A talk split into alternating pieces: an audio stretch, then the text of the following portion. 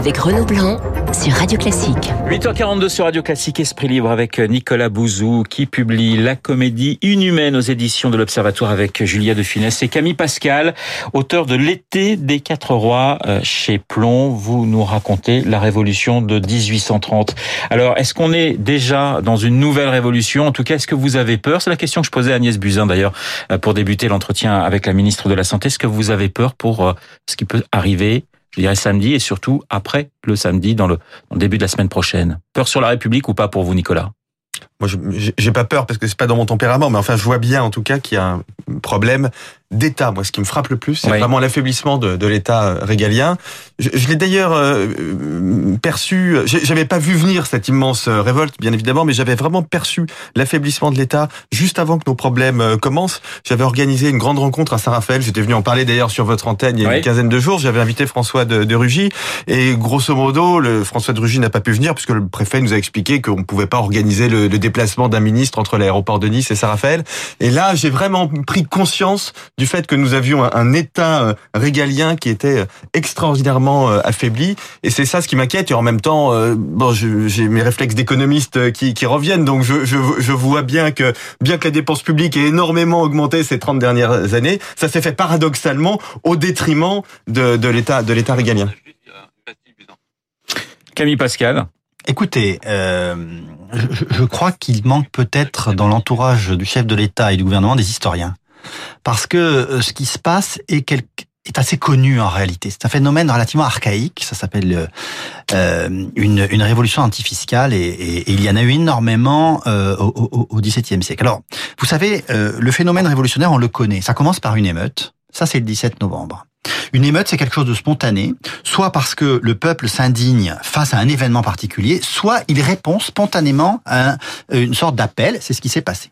Ensuite, de l'émeute, on passe à l'insurrection. L'insurrection, c'est l'émeute qui s'organise, qui se trouve des, des, des chefs et qui se trouve des slogans et des revendications. Nous en sommes là. Nous sommes dans l'émeute, dans, dans, dans, dans l'insurrection. Mmh. Après, il y a la révolution. La révolution, c'est lorsque l'insurrection s'érige en pouvoir concurrent du pouvoir légitime. C'est-à-dire que le jour où les Gilets jaunes décideront qu'ils incarnent ou que leurs représentants incarnent un pouvoir concurrent du pouvoir légitime, qu'ils s'installeront éventuellement dans des lieux de pouvoir, c'est ce qui est passé en 89, c'est ce qui s'est passé en 1830, c'est ce qui s'est passé en 48, c'est ce qui s'est passé en 71, c'est-à-dire que là, l'insurrection s'installe par exemple à l'hôtel de ville s'érige en commune ou en commune de Paris et en pouvoir concurrent. Le jour où les Gilets jaunes se mettront à incarner un pouvoir concurrent, alors là, nous serons rentrés non plus dans un, un phénomène insurrectionnel, mais révolutionnaire. Donc samedi, il y a beaucoup de choses qui vont se décider pour vous. Bah, samedi me paraît une journée en effet, euh, euh, mais vous savez, l'histoire est jamais prévisible. Mmh. Alors euh, donc, euh, ce qui ce qui est prévu n'arrive jamais, l'imprévisible est toujours certain. D'un autre côté, euh, et Nicolas, on, on, a parlé par exemple, on disait voilà 95, souvenez-vous, 2 millions de gens dans la rue. Moi, je regarde les chiffres, 300 000 personnes pour la première manifestation, 150 000. C'est pas ça qui est important. C'est pas ça qui est important. Non, non, ce qui est important, c'est le fait que 80% ou même 75% des Français soutiennent Évidemment. le mouvement des, des gilets ouais. jaunes. Qui est peu de gilets jaunes, à la limite, euh, peu importe. Ils sont peu, ils sont finalement assez organisés. Une partie d'entre eux sont violents, pas tous. Je vais vraiment faire très attention à ça parce que j'ai un peu débattu avec euh, certains gilets jaunes ces dernières semaines et ceux avec lesquels j'ai débattu étaient des gens très très bien, très normaux, très calmes. Donc il y a vraiment Sauf de, commence à de, y a, y a, y a moins en moins les entendre aujourd'hui. Hein. Mais, mais si vous voulez, ce qui me frappe, c'est le soutien absolument extraordinaire de la population française. Donc il se passe quelque chose, et à mon avis, il y a deux racines à ça.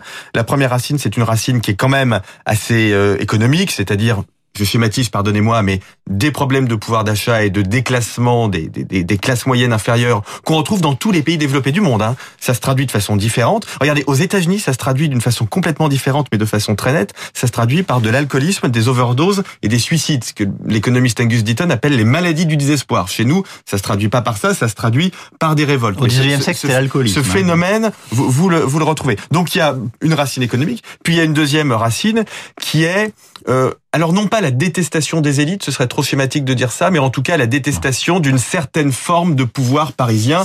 Et on le voit euh, avec le, la détestation qui me frappe beaucoup du président de la République. On peut avoir des désaccords avec le président de la République, mais il ne fait pas des honneurs à la France. Si sondage et la Radio Classique, 23% de, de confiance hein, pour pour Emmanuel Macron. Oui, c'est plus bas que François Hollande à la même époque. Oui, mais dans les gens qui l'aiment pas, Renaud, c'est pas, ce sont pas simplement des gens qui lui font pas confiance. Ça, ce serait pas ouais. très grave. Il y a, y a des, beaucoup de gens qui le détestent, qui le haïssent. Je crois sincèrement que le phénomène dont Nicolas vient de parler, la détestation des élites, s'explique par la mondialisation des élites. C'est-à-dire que le rôle des élites, notamment en France, c'est de faire depuis toujours le lien entre le peuple et le pouvoir. Or, aujourd'hui, nous avons des élites qui n'ont plus aucun lien, quand bien même elles en sont issues, n'ont aucun lien avec le peuple, ne le voient plus. C'est-à-dire qu'aujourd'hui, regardez, mais regardez euh, notre entourage, regardez euh, les économistes, les journalistes, les médias, les conseillers en communication, les hommes politiques. On vit dans quatre arrondissements, on se, promène sur un scooter, et la seule fois qu'on traverse le périphérique, c'est pour prendre un avion et pour aller passer ses vacances en Thaïlande, au Maroc, au Sri Lanka ou que sais-je. Plus personne ne va en province c'est que la maison de famille, la maison de campagne, le, lien euh, même de l'élu avec le paysan, c'est fini. Moi, je vais vous dire, il se trouve que je passe mes vacances en Normandie. Alors, c'est pas très original. Ah, vous n'allez pas en Thaïlande Non, mais cet été, je déteste prendre l'avion. Mais cet été, euh, euh, j'ai été extrêmement frappé, extrêmement frappé dans mon entourage. je, le paysan, le marché, la haine, la haine du, des propos. Et chez les Normands, chez les Normands, qui sont vraiment pas, s'il y a pas un, peuple qui n'est pas révolutionnaire, c'est bien les Normands. Eh bien, c'est exactement ça. C'est-à-dire que, à partir du moment où les élites vivent totalement en vase clos, hmm. il ne faut pas s'étonner que ceux qui normalement, qui en fait leur délèguent leur confiance, euh, décident que ça se termine. Et là, c'est le, c'est le point de rupture de la société que je trouve extrêmement dangereux. Le quinquennat est terminé pour vous, Nicolas, ou pas? Écoutez, je je veux pas y croire parce qu'il reste deux ans et demi. Il reste tellement de réformes à faire et tellement de réformes importantes dont certaines d'ailleurs je, m'apprêtais à soutenir, la, réforme de l'assurance chômage qui me semblait bien partie, la réforme des retraites que je trouvais tout à fait intéressante. Le grand paradoxe de la situation actuelle, c'est que si on en est là, c'est parce que on n'a pas fait ces réformes. Et, la situation de crise risque de, nous empêcher de faire ces réformes. C'est ça qui est absolument tragique. C'est d'ailleurs très exactement, j'ai un peu euh, euh voyagé ces derniers temps, pas très loin, mais les étrangers voient ce qui est en train de se passer en France avec vraiment beaucoup d'intérêt, mais beaucoup d'inquiétude, parce qu'ils se disent, au fond, la France était sur la voie du rétablissement, et là, il y a à nouveau quelque chose qui est, qui est, brisé, et, dont on ne voit pas la, la sortie, on ne voit pas la porte de sortie euh, politique. Si le quinquennat est terminé, ce que je crains, c'est dramatique pour notre avenir et pour nos enfants. Votre réponse, euh, Camille Pascal, justement, oh, la fin du quinquennat. J'étais dans à la porte de ce studio tout à l'heure. Vous avez posé cette question à un ministre de la République qui a répondu "On verra." Oui. J'en suis toujours pas remis. Un ministre de la République. On verra. Écoutez, la réponse, elle est là. Le zapping avec justement Agnès Buzyn sur Radio Classique sur la peur pour samedi. On l'écoute. Nous sommes inquiets aujourd'hui pour nos forces de l'ordre. Les protéger, c'est aussi leur permettre de faire leur travail dans de bonnes conditions. Et donc, si nous n'appelons pas au calme en disant que les gens de bonne foi fassent attention parce qu'il y a derrière beaucoup de manipulations, si vous souhaitez manifester, manifestez sur les ronds-points dans le calme, mais ne venez pas à Paris, ça permet aussi aux forces de l'ordre de ne pas avoir face à eux à la fois des gens de très bonne foi et des casseurs, tout ça mélangé avec une incapacité à faire le tri, ce qui est très compliqué. Olivier Besancenot était sur BFM et il nous parle de la mobilisation de demain calmement, clairement et sans ambiguïté, j'appelle à ce qu'on un maximum de personnes dans les rues de tout le pays, de toute la société demain, qu'on soit le plus nombreux et les plus nombreuses. C'est le nombre qui nous protégera justement du degré de tension aujourd'hui que crée et que suscite actuellement le gouvernement.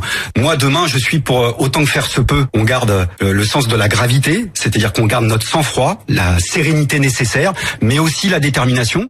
Alors on écoute aussi Jean-Michel Blanquer sur France Inter. Lui revient sur les interpellations à Mantes-la-Jolie, vous savez, de, de ces euh, lycéens. On les voit effectivement euh, entre, comment pourrais-je dire, les mains euh, un petit peu agenouillées, et effectivement avec des forces de l'ordre. Donc sur ces interpellations à Mantes-la-Jolie, son commentaire. Oui, l'image est forcément choquante.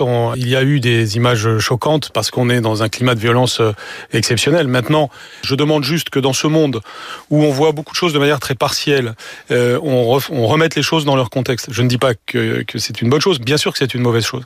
Euh, donc moi, j'appelle de nouveau au calme. Au cours des jours précédents, je n'ai cessé de dire n'allez pas aux manifestations. Voilà, n'allez pas aux manifestations, mais ils y sont. Hein. Les jeunes sont maintenant dans la rue.